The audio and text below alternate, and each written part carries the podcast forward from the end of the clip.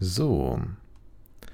Heute gibt es also eine kleine Folge über Zeppeline.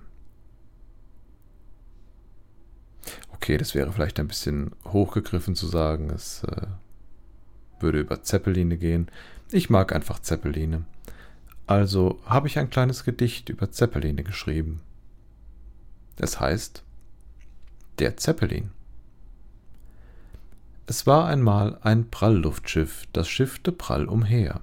Es prallte gegen einen Mast, dabei starb wohl der Ehrengast. Da klagten alle sehr.